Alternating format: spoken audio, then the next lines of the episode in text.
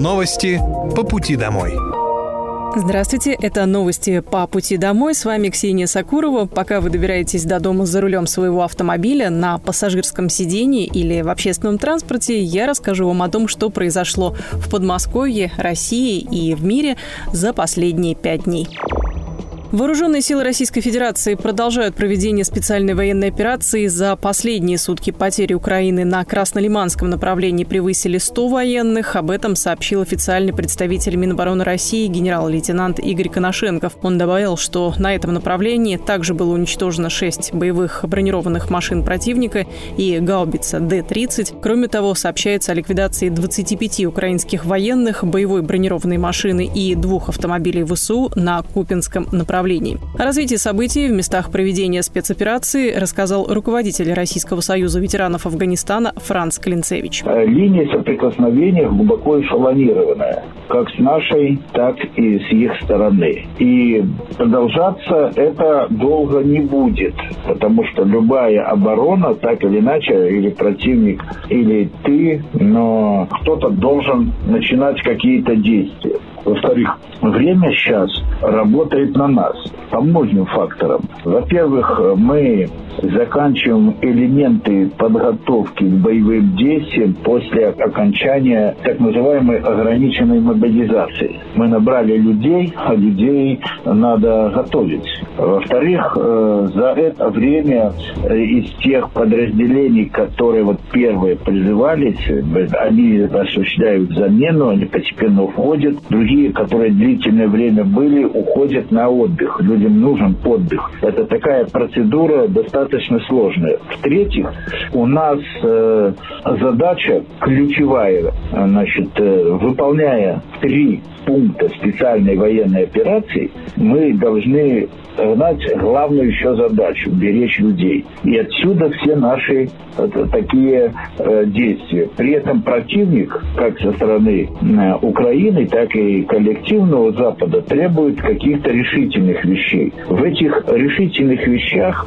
мы перемалываем их силы, их средства, вооружения и танки. При этом, когда сейчас началась э, некая активность, то это связано с активной обороной. Мы понимаем, что при проведении вот таких мероприятий, когда постепенно, не торопясь, те укрепрайоны, которые достаточно давно оборудованы, сосредоточены силы и средства, попадают в окружение, то в дальнейшем оборона становится деградирующей.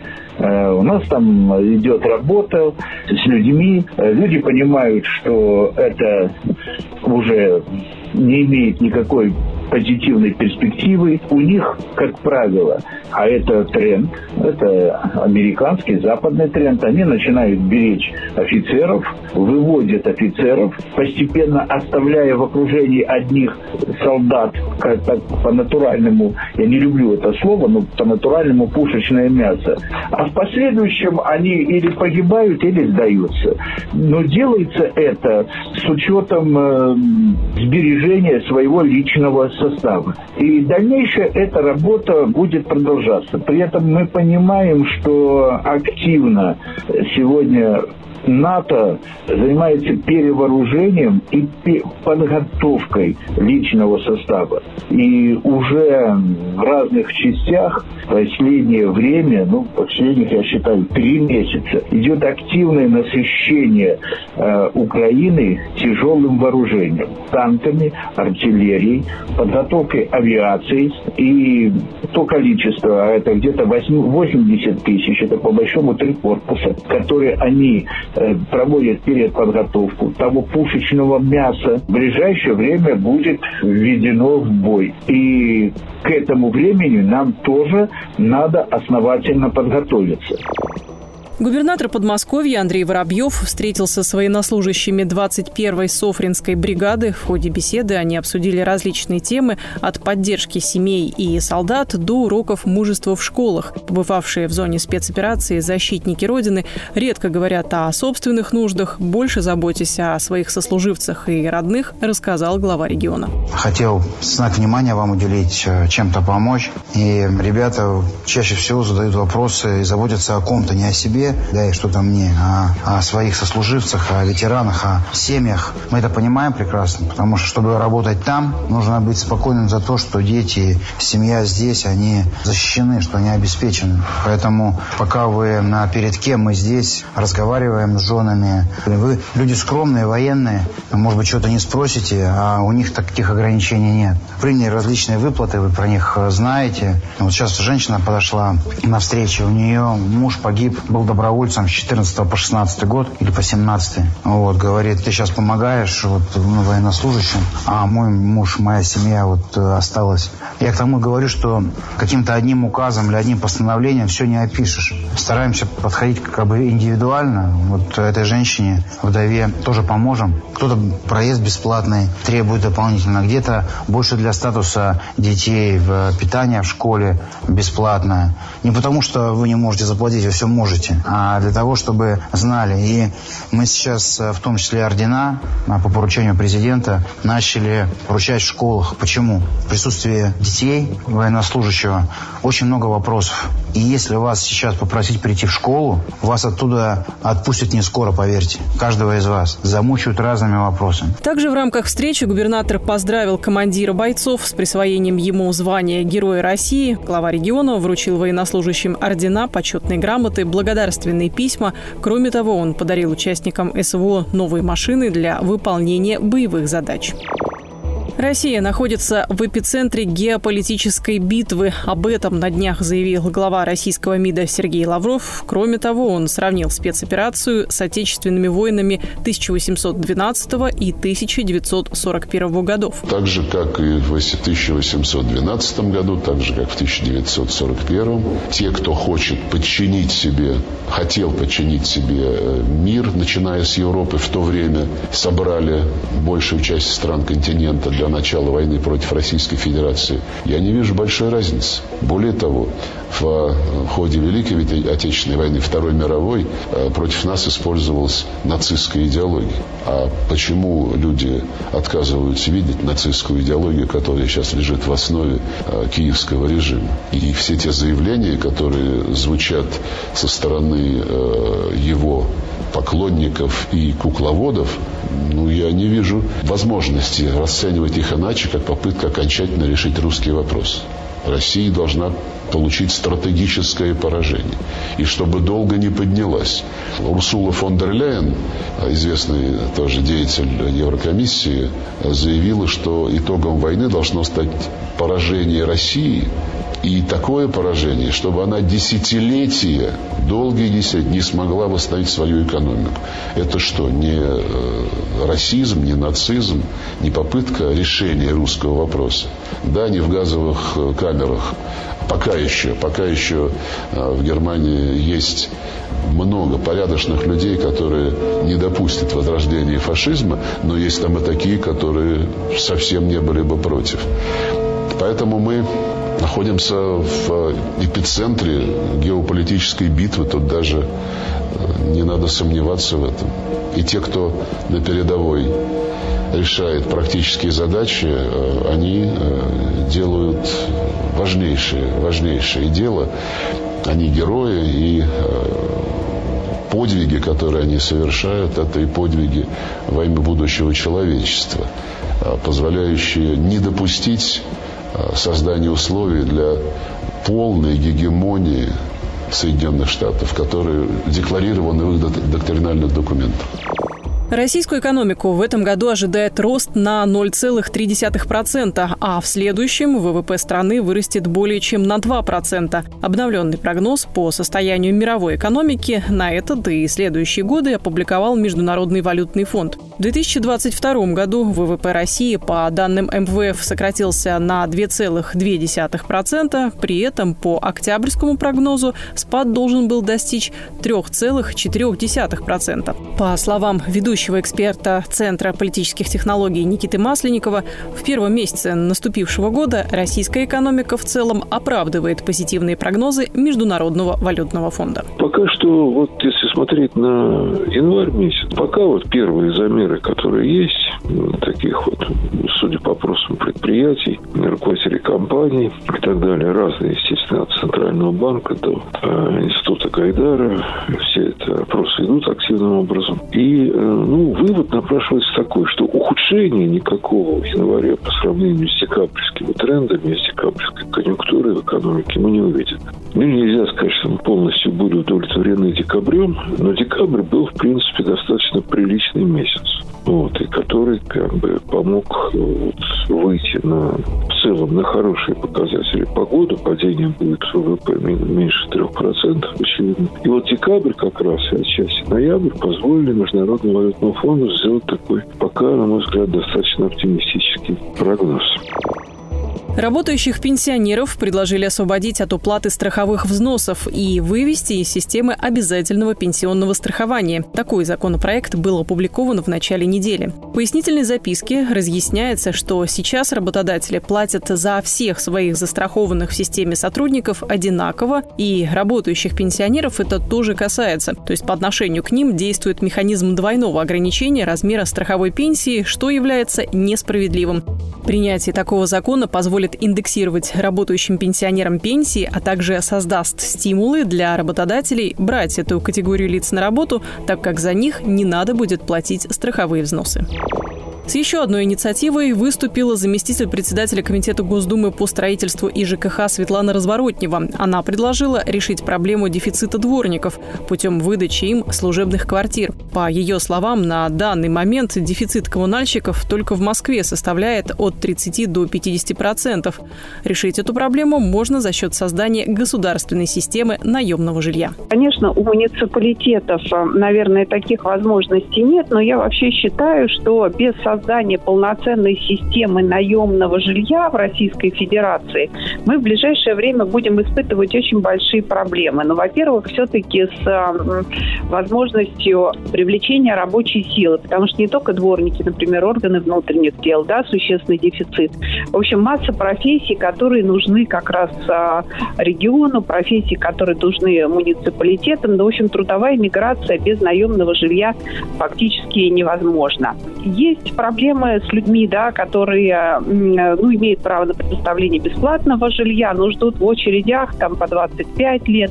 Это и дети-сироты, это и люди с низкими доходами. Есть проблема э, с расселением людей, попавших ну, в сложные жизненные ситуации. Знаете, от беженцев, да, например, жертв домашнего насилия. Сделать это все можно только если у нас будет э наемное жилье. У нас его критически мало, меньше 10%. Во всех развитых городах мира такого жилья где-то половина. И вот э, все социальные проблемы решаются э, за его счет. Такую систему жилья создает государство вместе как бы с бизнесом. И это действительно не только, ну, как бы, э, это социальная задача очень важная. Сейчас очень хорошее время, потому что стоят пустующие квартиры, их можно выкупать. Можно выкупать квартиру застройщиков, не распроданные. И, в общем-то, мне кажется, этот вопрос перезрел. А уже дальше как бы дворникам их предоставлять или людям, которые стоят на очереди на получение жилья, это уже второй вопрос.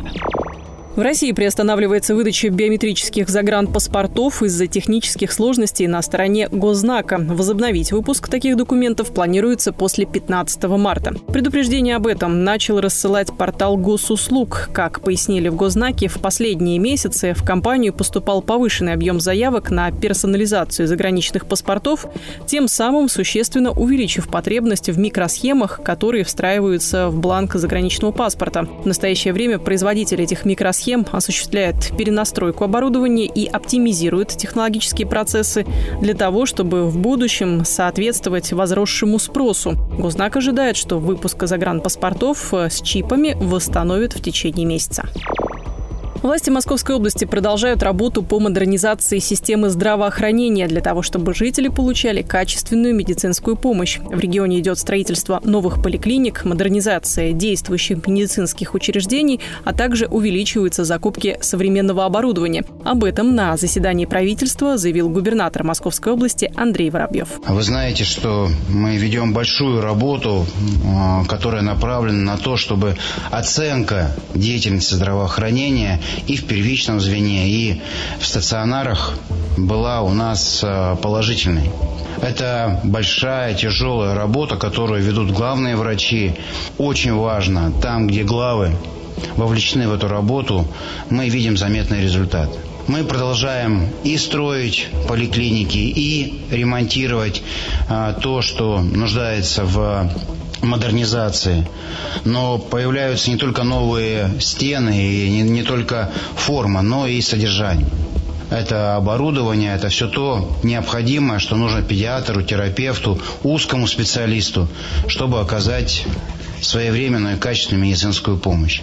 Мы все должны помнить о том важном моменте наличия врачей в наших и амбулаториях, и поликлиниках, как общей практики, так и узких специальностей. Очень надеюсь, что в этом году мы продолжим поиск, привлечение и создание всех необходимых условий, чтобы врачи у нас на местах были. А запрос очевидный, мы все его прекрасно понимаем, важно с ним справиться. О комплексной программе ремонта поликлиник и больниц в регионе рассказал министр здравоохранения Московской области Алексей Сапанюк. Он напомнил, что в прошлом году стартовал капремонт 47 объектов. В 2022 году капитальный ремонт был начат в 47 объектах, завершен в 23 объектах по плану. Текущий ремонт был разделен нами на три этапа, и на сегодняшний день работы завершены почти в 70% объектов. В прошлом году после капитального ремонта были открыты 15 э, объектов здравоохранения. Сейчас готовится к открытию еще 8 учреждений. Это 11 поликлиник в Балашихе, Воскресенске, Дмитровском районе, 9 стационаров и 3 объекта акушерства гинекологии.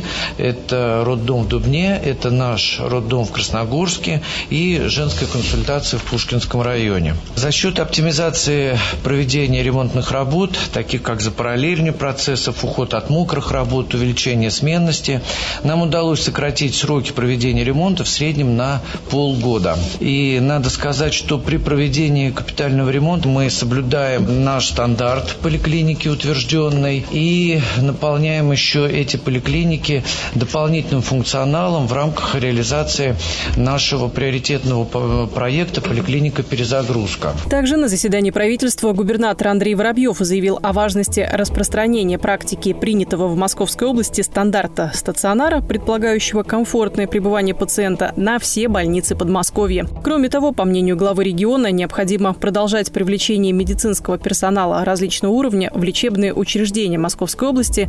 Для этого в области созданы все условия. Медики получают дополнительные выплаты, земельные участки и стопроцентные компенсации за аренду жилья. Медицинские специалисты, отработавшие в Подмосковье три года, могут построить собственные дома по региональной программе «Поселок для врачей». Ремонт и строительство новых зданий автовокзалов на территории Подмосковья стал одной из тем еженедельного совещания губернатора Московской области Андрея Воробьева с руководством регионального правительства и главами муниципалитетов. На подмосковных автовокзалах должно быть удобно и чисто. Они должны соответствовать современным стандартам, сообщил глава региона. Безусловно, в каждом городе это центр притяжения, это место, где много людей в течение дня приезжают, уезжают, и мы должны обеспечить комфорт чистоту и все, что связано с современным обликом города. У нас 44 автовокзала, не все они радуют глаз. Где-то мы строим новый автовокзал, где-то э, инвесторы приходят, как в Пушкино. Я очень надеюсь, что это случилось. А где-то нужен капитальный ремонт. Все это очень заметно и, я считаю, важно. По крайней мере, так говорят жители. Андрей Воробьев подчеркнул, что с устаревшими зданиями автомобильных и железнодорожных вокзалов нужно покончить, в том числе привлечением средств инвесторов. Для удобства пассажиров на вокзалах должна быть удобная система информирования, чтобы можно было легко узнавать расписание, длительность пути и другие данные. Важно обустроить комфортные зоны ожидания, обеспечить возможность перекусить и выпить чай в тепле, а также посетить исправный и чистый туалет. Кроме того, вокзалы должны быть удобны и для водителей. Для них следует создать комнаты отдыха.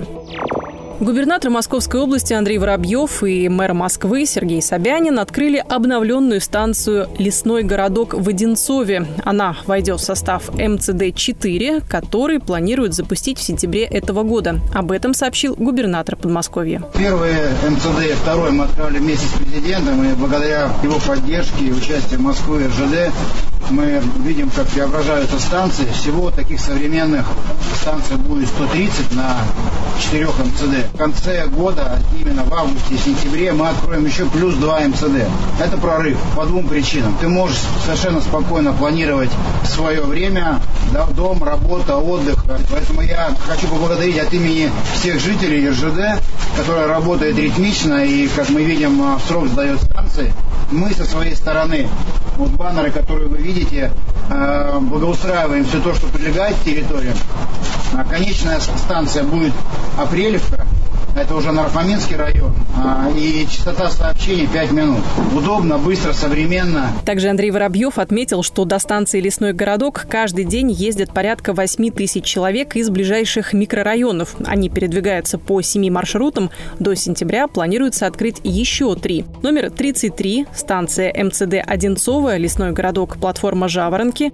Номер 58К – Краснознаменск, станция МЦД «Одинцово». Их запустят уже завтра завтрашнего дня, а в сентябре запустят маршрут номер 30К от МЦД Одинцова. Кроме этого, для ликвидации пробки на одноуровневом переезде в первом квартале этого года откроется путепровод и надземный пешеходный переход. Также от станции до поселка Лесной городок обустроят сквер и пешеходные дорожки. Губернатор Подмосковья Андрей Воробьев подчеркнул, что стоимость проезда до Москвы снизится почти в два раза, так как сейчас пассажиры добираются до центра столицы на электрическом электрички и метро, а после открытия станции туда можно будет доехать прямиком на поезде. Путепровод через железнодорожные пути появится рядом со станцией Апрелевка под Нарофоминском. Путепровод соединит две части города, которые сейчас разделены железной дорогой. 31 января губернатор побывал на месте строительства и пообщался с местными жителями. На встрече он заявил, что в Подмосковье будут бороться с теми, кто перебегает железнодорожные пути. Часто, несмотря на современный путепровод, несмотря на то, что мы эскалаторы, лифты поставили, сожалению, привычка вторая натура. И а, жители часто перебегают через пути. У нас с сентября месяца здесь интервал будет 5 минут. Скорость огромная. Представляете, что чувствует машинист, подъезжая к станции, когда вот а, такие народные тропы продолжают существовать. Поэтому мы все переезды строим с тротуарами и возможностью использования велосипеда. Плюс путепровод, который здесь, он а, удобен. Лифт для коляски, пожалуйста, эскалатор есть. Будем а, бороться с теми, кто перебегает железнодорожные пути. Потому что это очень страшная история, и мы теряем порядка 700 человек в год, у нас гибнут. После открытия путепровода по нему запустят новые маршруты общественного транспорта и установят экраны для защиты от шума. Глава региона уточнил, что на сегодняшний день в Апрелевке есть железнодорожный переезд, но там часто наблюдаются заторы. Время ожидания составляет до 25 минут. Путепровод решит и эту проблему. Губернатор отметил, что важно закончить работы в срок до декабря 2024 года.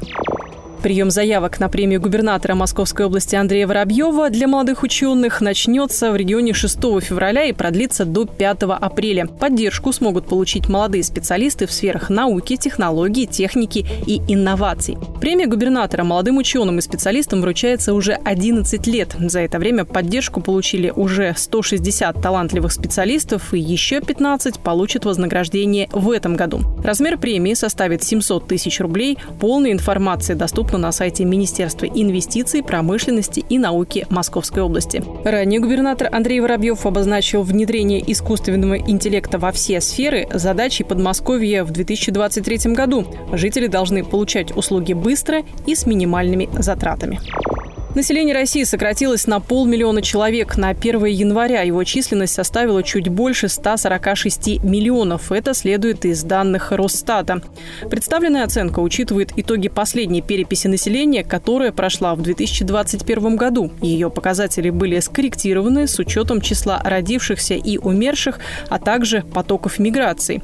В Росстате уточнили, что представленная сейчас оценка не учитывает жителей четырех новых регионов, присоединенных недавно недавно к России. Главная причина сложившейся ситуации в низком уровне рождаемости, так считает ведущий научный сотрудник лаборатории политической демографии Российской академии народного хозяйства и государственной службы при президенте России Андрей Каратаев. Текущих мер, которые прямо сейчас вот могли бы способствовать, э, ну, по крайней мере, сокращению этой убыли. Ну, гарантировать освобождение от, э, или отсрочку от мобилизации отцам трех детей, это было бы очень бы неплохо, ну и при этом, может быть, неплохо было бы, чтобы ну, освобождали уже, если там жена там на третьем месяце, скажем, беременности. Но это вот было, сейчас бы очень помогло бы помочь бы, потому что у нас сейчас как раз очень много женщин в возрасте Э, там 35-40 лет э, с, с двумя детьми, у которых последний шанс родить э, третьего ребенка.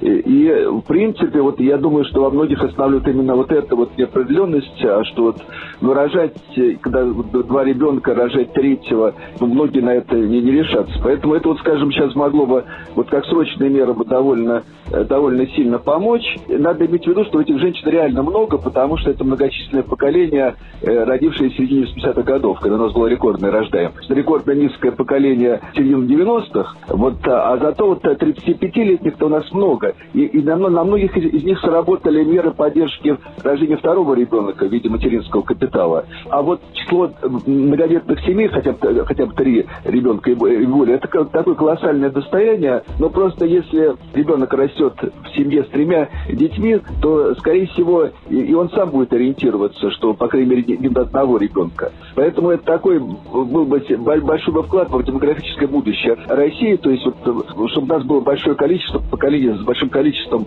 э, трехдетных семей. Это были новости по пути домой, итоговый выпуск. С вами была Ксения Сакурова. Желаю вам хорошей дороги и до встречи. Новости по пути домой.